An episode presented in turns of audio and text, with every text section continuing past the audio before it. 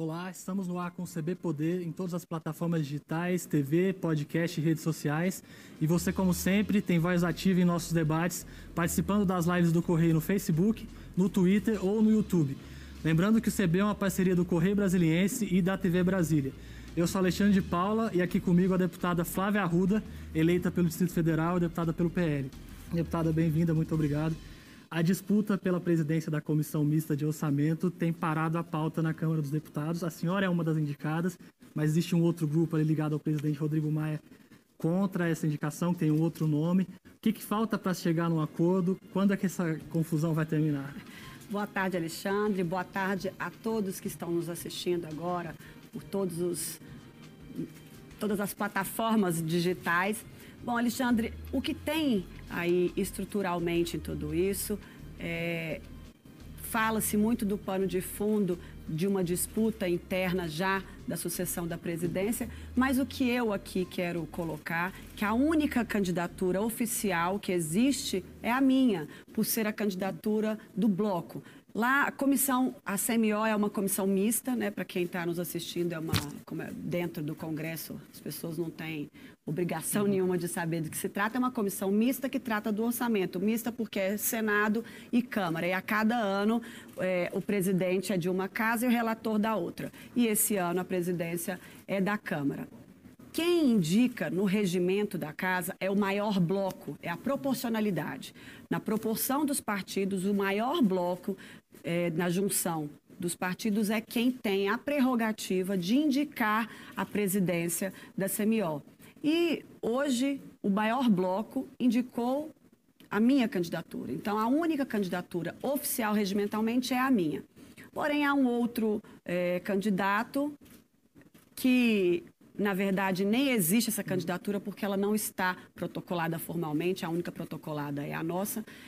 Ele, ele vem de um outro grupo e também trabalha nessa possibilidade. Eu quero deixar registrado que eu tenho apoio amplo é, dos partidos por se tratar de um regimento e do respeito que todos têm pela proporcionalidade dentro das casas.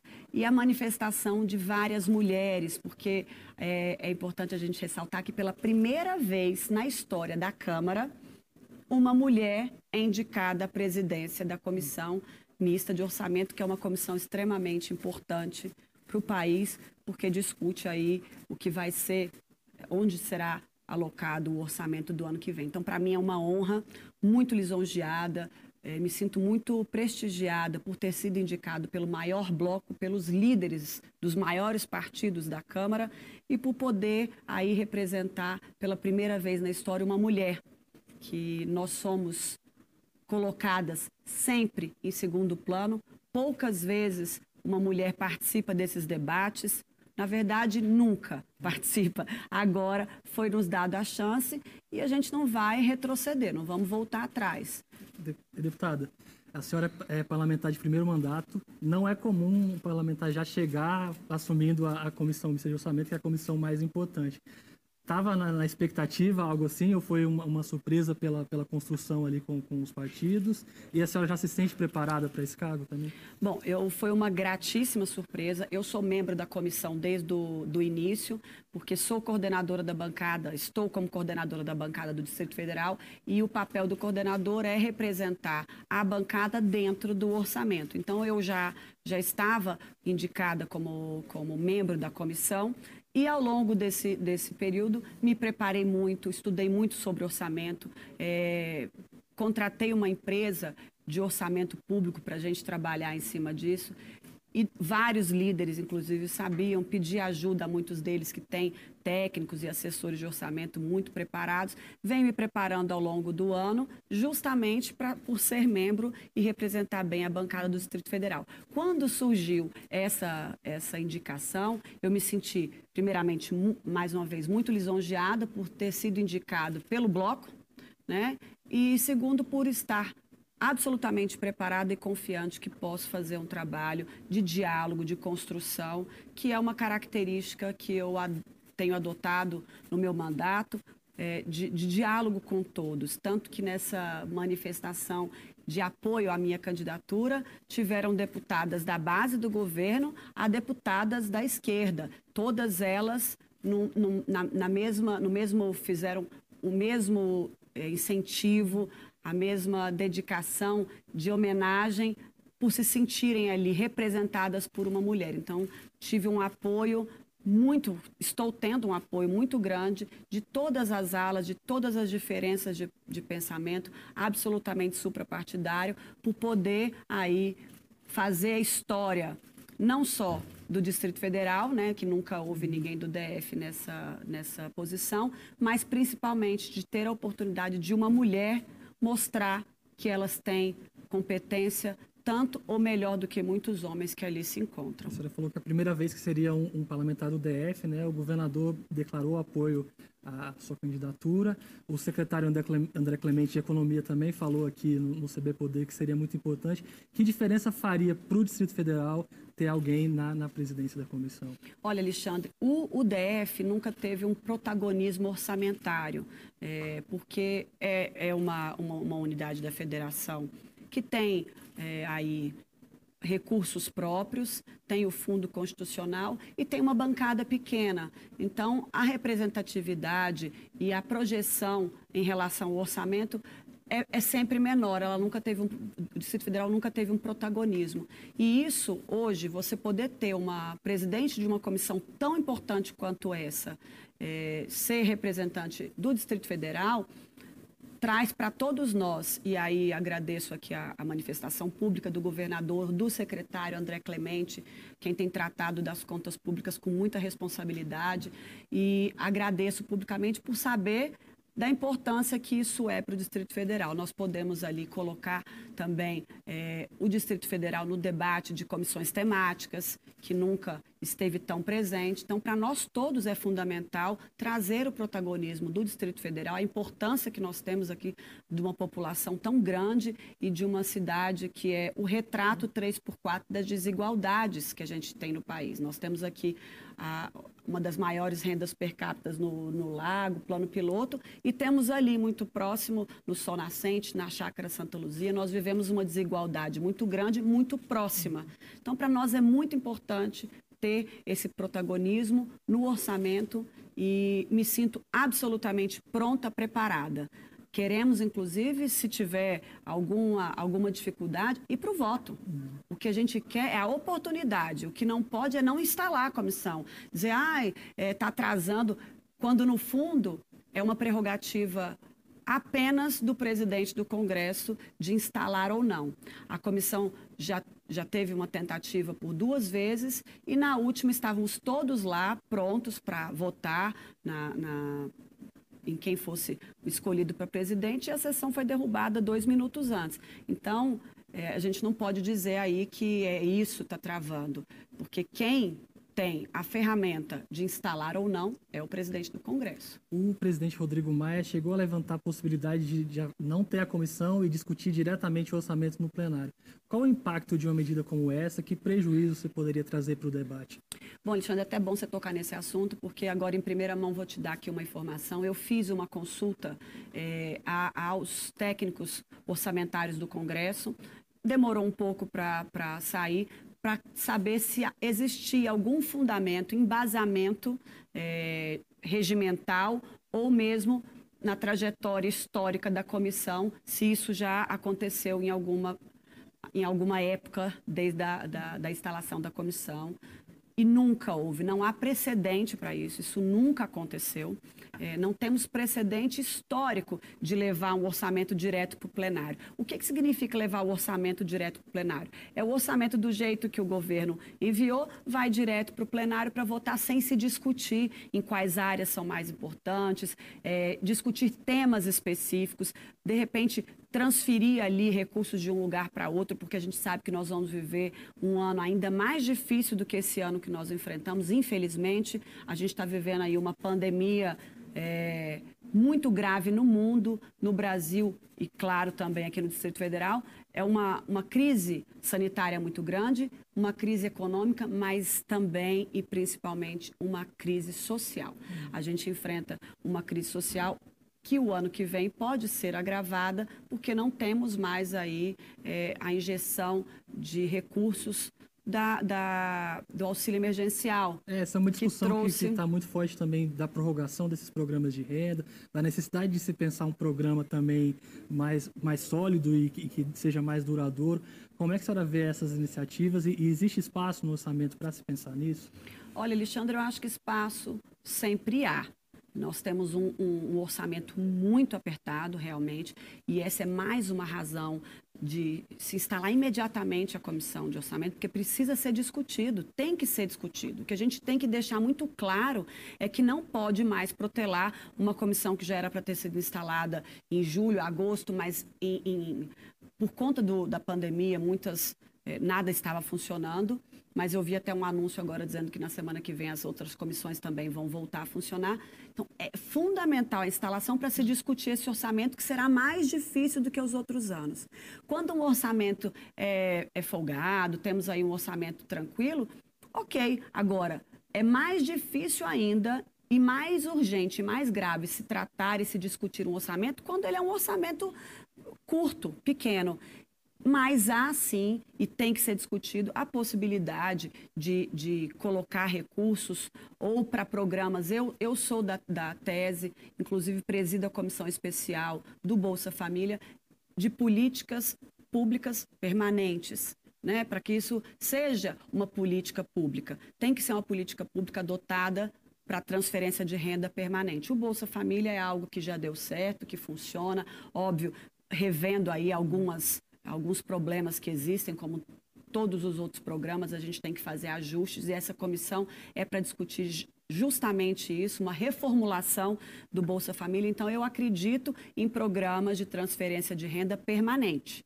E são nesses que eu acredito, que eu aposto, e que, como ele já existe, é, o renda Gente, eles estão querendo criar o Renda uhum. Cidadã, mas o Bolsa Família já existe, porque, de repente, é uma possibilidade de colocar, aumentar o recurso que já, já existe para o Bolsa Família e não precisar uhum. criar um novo.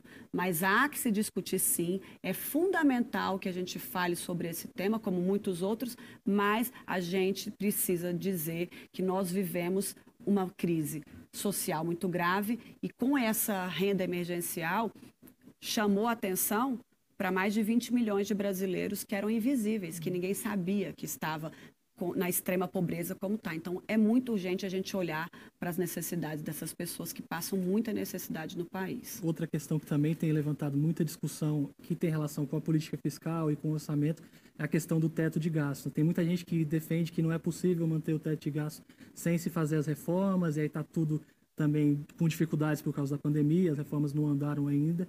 É, como é que a senhora vê isso? É, é preciso repensar o, o, teto de gastos? É uma estrutura que não funciona mais para a realidade que a gente tem hoje? Bom, na verdade, é, a gente tem que partir da premissa de tudo isso que a gente está falando, respeitando o teto de gastos. Nós não podemos tratar disso é, é, em nenhum momento falando, não, vamos, vamos modificar o teto de gastos. É respeitando o teto de gastos, com muita responsabilidade fiscal. É, a gente tem que saber o tamanho do problema que nós temos, o tamanho do problema que nós podemos enfrentar. O, o, a previsão de orçamento é de 1 trilhão e 700, mas ainda foi uma previsão em agosto. A estimativa é que isso seja ainda menor, que tenha um déficit, porque a arrecadação diminuiu, né, nós tivemos um ano com menos arrecadação e com mais gastos. É, é para a dona de casa poder fazer uma conta básica, você recebe 500 reais todo mês e gastou o ano inteiro mil. Então, nós tivemos uma, uma queda muito grande na arrecadação e tivemos um aumento muito grande de, de investimento, de gasto público, principalmente com a, a, o auxílio emergencial, que foi absolutamente necessário, importante, fundamental, mas isso houve. Então, a gente não pode tratar em momento algum de responsabilidade. Temos que fazer tudo isso dentro do teto de gastos, sem ultrapassar. Mas aí tem que ser uma, uma uma operação dentro da comissão em que pessoas preparadas, competentes para se discutir orçamento, tratem aí de ver se tem alguma possibilidade de aumentar ou de transferir algum recurso de alguma área e deixando muito claro, nunca retirando da educação e da saúde. Eu acho que isso precisa ficar bem claro que a gente vive num país que a educação precisa cada vez mais de investimento. Né? Eu não acredito numa, numa sociedade justa e na transformação, no desenvolvimento. Um país desenvolvido passa primeiramente pela educação. Então, não se admite a possibilidade de tirar recursos da educação. E a saúde, que a gente sabe que tem sido o maior gargalo nesse momento, teve um investimento muito alto eh, durante a pandemia de recursos para o Covid, que em muitos lugares vão, estão sendo já fruto de, de problema, mas a saúde é um lugar que a gente não pode eh, tirar dela nem eh, adaptar, porque ela é fundamental. Ainda nesse embate da comissão, ontem o Maia falou bastante sobre esse assunto e disse, defendeu que antes do orçamento precisaria votar a PEC emergencial. Você acha que também precisa votar antes ou é possível fazer o orçamento primeiro e avaliar isso ao, ao mesmo tempo? Eu acho que pode ser feito ao mesmo tempo. A PEC emergencial realmente é importante, né, porque ela vai tratar aí dessa é, é, dos gastos públicos, do investimento e tudo, mas ela vem em paralelo com, com o orçamento. Elas são coisas que têm que caminhar juntas ou necessariamente não tem que a PEC ser votada antes. Desde que o parlamento é, foi pensado, idealizado na Grécia Antiga, a coisa mais fundamental de um parlamento é o orçamento público. Se discute o orçamento público, é a peça mais fundamental do parlamento. Então, não tem como a gente ficar nessa, nessa discussão de, ah, não quer instalar, ah, porque se não for o meu, não vai, ah, porque se não, não cumprir determinado acordo, ah, mas então a gente leva direto. É o tipo da discussão que não, pod não poderia nem estar tá havendo. Tem que ter responsabilidade e saber que o orçamento é a peça mais fundamental do parlamento. Então, a PEC é, é importante? mas o orçamento é ainda mais. A discussão do orçamento é ainda maior e é ainda mais importante em todos os momentos do país, da história do parlamento, mas nesse ano ainda mais, porque a gente vive a maior crise dos últimos 100 anos do país. Essa situação se arrastando também reduz o tempo para analisar o orçamento. Dá para analisar ainda esse ano? Dá para votar esse ano ou também já, já, não, já se perdeu essa oportunidade? Eu acho, Alexandre, que dá. Se tiver boa vontade, é, do, dos presidentes ou dos, de, de quem é, quer, porque nós, muitos dos parlamentares, a grande maioria absoluta, tem consciência e quer que essa discussão aconteça o mais rápido possível. É importante a gente dizer que tem que ser votado esse ano uma coisa que nunca aconteceu de não se votar, que é a LDO, que é a Lei de Diretrizes Orçamentárias. Porque sem, sem votar a LDO, que normalmente se vota em agosto, olha o atraso que nós estamos, a gente não pode nem virar o ano é, sem tratar de, de, de, orçamento, porque o governo, com a LDO, essa lei de diretrizes orçamentárias, possibilita ao governo, enquanto a gente discute o orçamento, pagar a folha, ou pagar custo, pagar investi pagar tu fazer pagamento das contas, mas só é permitido com a votação da LDO. Deputada, a gente vai para um pequeno intervalo, mas já volta. E a gente retorna em um minutinho com mais CB Poder, que hoje recebe Flávia Arruda, deputada federal eleita pelo Distrito Federal. Fica aí que tem muito assunto ainda pela frente.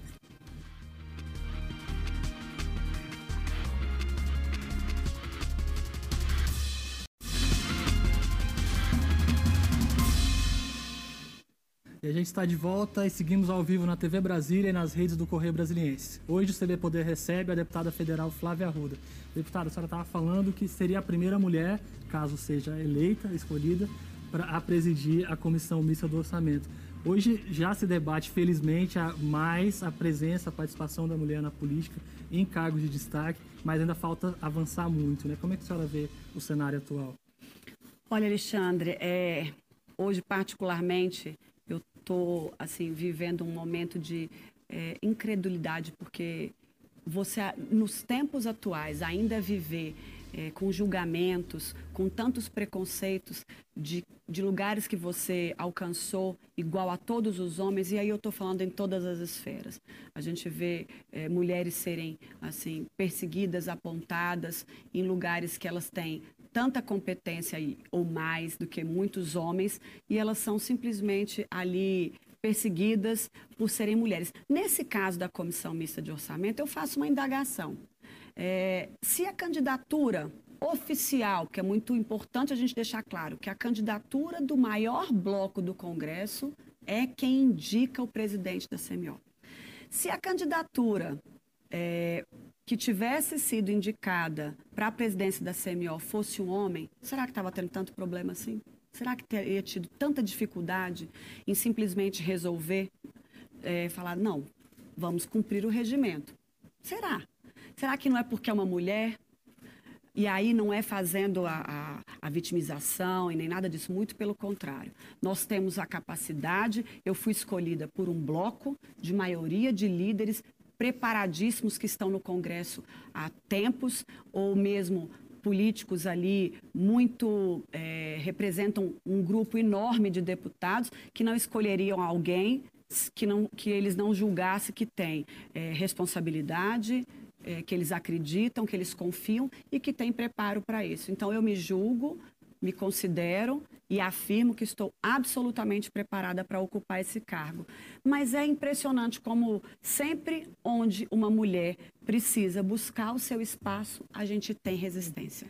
Às vezes velada e às vezes dita e de forma tão grosseira, é, quando vão citar é, o outro é, possível candidato, falam, ah, o fulano.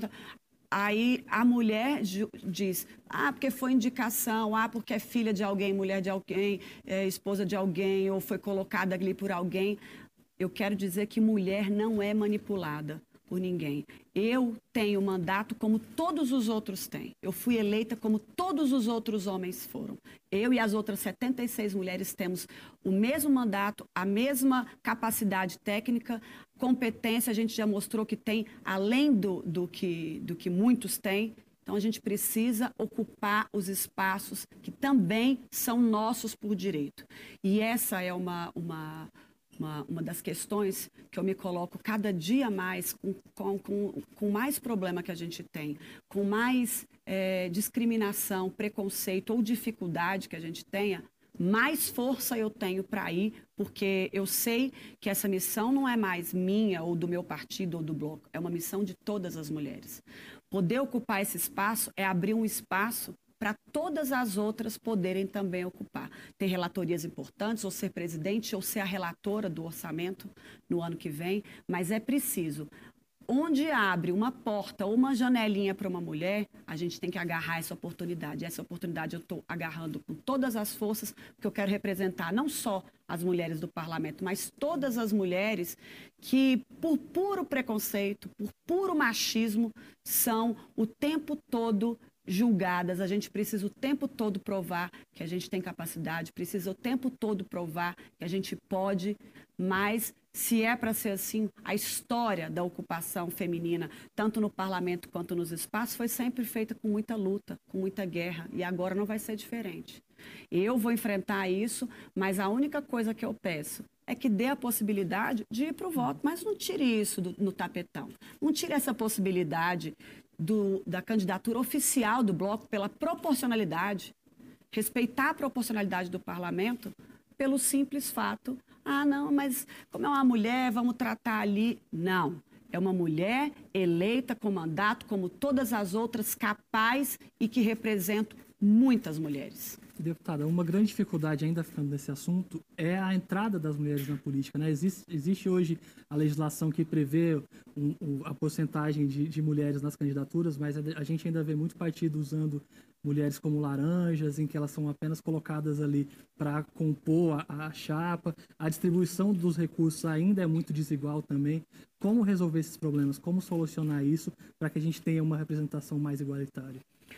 Olha, Alexandre, tem quem é, critique as cotas femininas, quem diga, ah, mas se por cota os partidos são obrigados. Infelizmente, a gente ainda precisa tratar assim.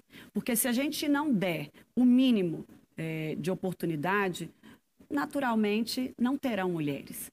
Porque as mulheres têm muito mais dificuldade de entrar num mundo absolutamente machista, feito por homens. Né? É, as leis, a Constituição, é, poucas mulheres participaram disso, ela é feita por homens. E hoje, essas conquistas foram batalhadas com muita união, com muita briga e a gente quer tratar do dia que não precisa mais falar, não, não precisa ter cota porque a gente já conseguiu alcançar aí uma equidade. A equidade é pelo menos possibilitar uma disputa igual, mas é muito difícil ainda. A gente enfrenta é, muitas dificuldades, como você mesmo disse, desde de, de tempo de televisão, é, de recursos, ou mesmo é, de dar àquela mulher a mesma atenção que é dada aos homens. Eu sou, é, na bancada do DF é uma, é uma exceção uhum. e um exemplo para o país inteiro, que nós temos proporcionalmente a maior bancada feminina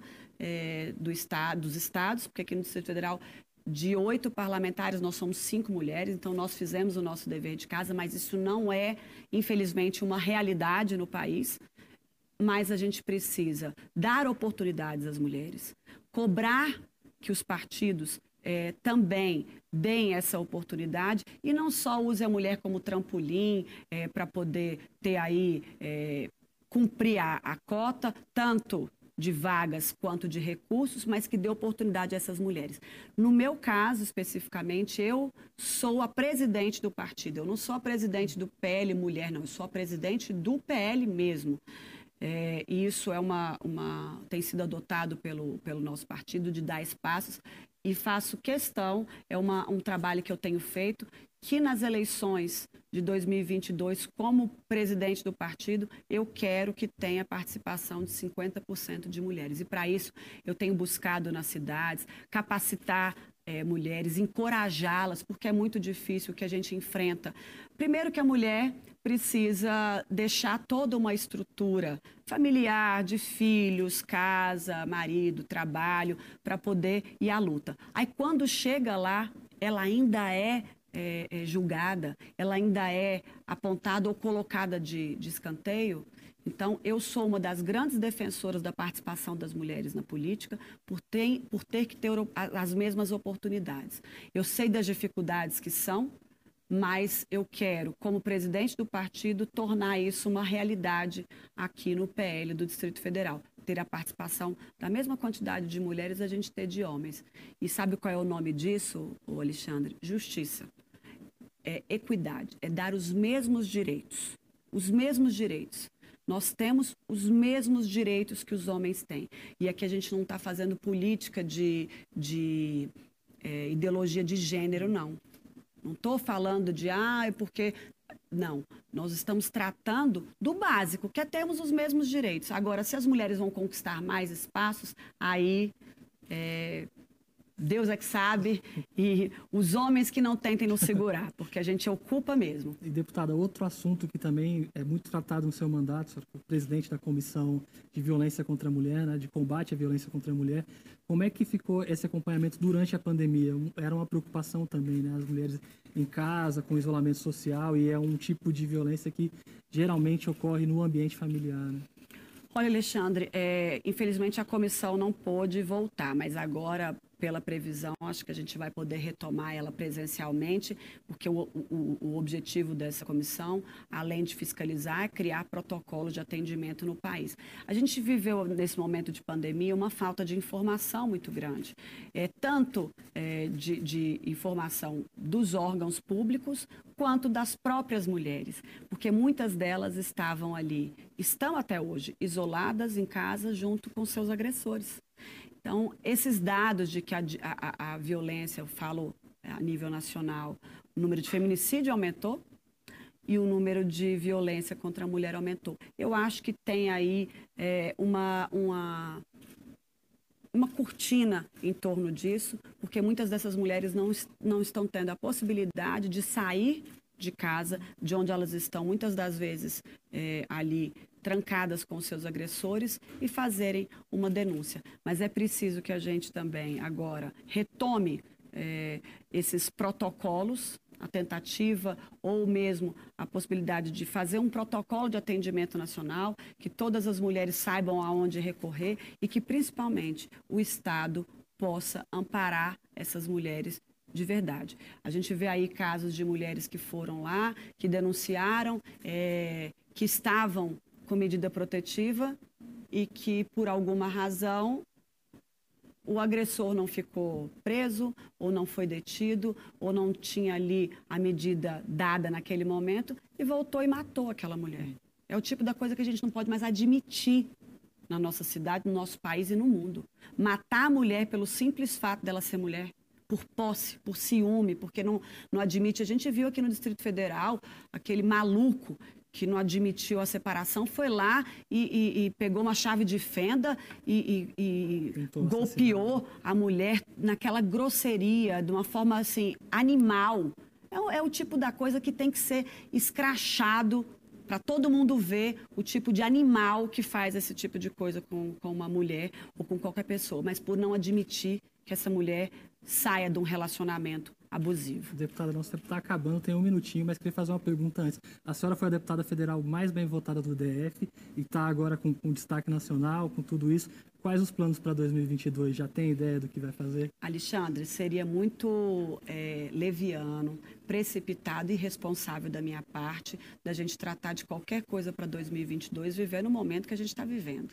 É, eu acho que o momento fundamental é cuidar da população, é cuidar dessas pessoas, é tratar da economia, da, da parte social, da saúde pública num momento como esse de tamanha crise que a gente vive. 2022 está muito, tá muito distante. Temos é que trabalhar hoje para a população ser atendida. Deputada, muito obrigado pela entrevista.